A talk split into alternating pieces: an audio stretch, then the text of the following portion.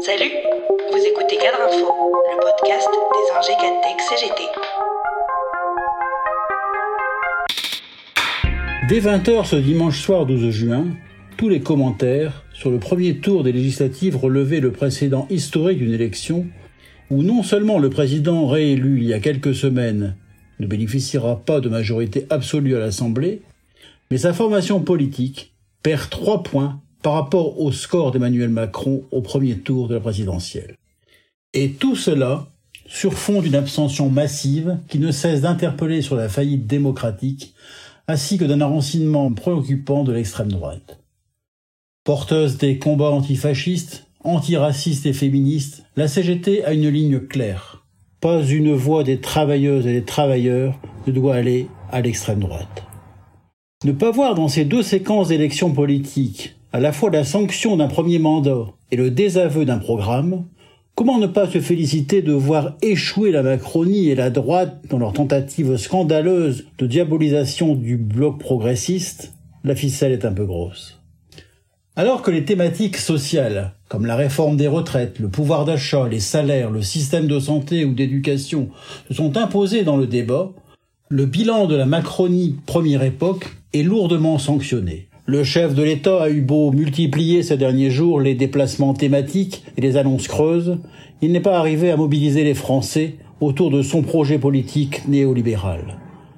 Et en l'État, après ce premier tour, il apparaît que pour gouverner et conduire ces réformes, Emmanuel Macron devrait donner de sérieux gages à la droite, laquelle annonce notamment son ambition d'une réforme des retraites dure et une réduction drastique des dépenses publiques.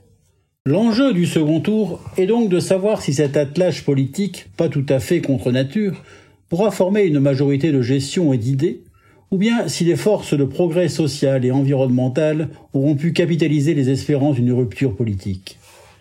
Comme l'a souligné la CGT le 11 mai dernier, les revendications des salariés en termes de salaire, de pension, de sécurité sociale, de services publics et d'urgence sociale telles que sont portées par la CGT, ont contribué à l'indispensable rassemblement des organisations politiques progressistes. Et la CGT affirmait qu'un bloc de députés progressistes, le plus important possible à l'Assemblée nationale, doit permettre de traduire les conquêtes des salariés dans la loi. On peut donc se féliciter des résultats de ce premier tour qui place ce bloc progressiste en tête, tout en sachant qu'une élection ne fait pas tout, et qu'il dépendra aussi beaucoup du rapport de force que les travailleurs et les travailleuses construisent dans les mobilisations qui fleurissent dans cette période.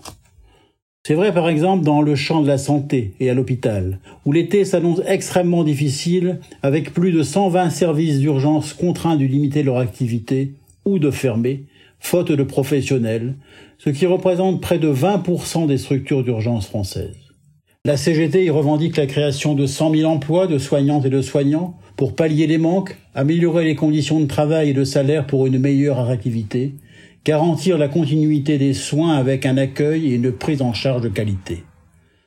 Dans ce domaine, comme dans bien d'autres, il y a besoin d'actes politiques en rupture avec ceux de toutes ces dernières années.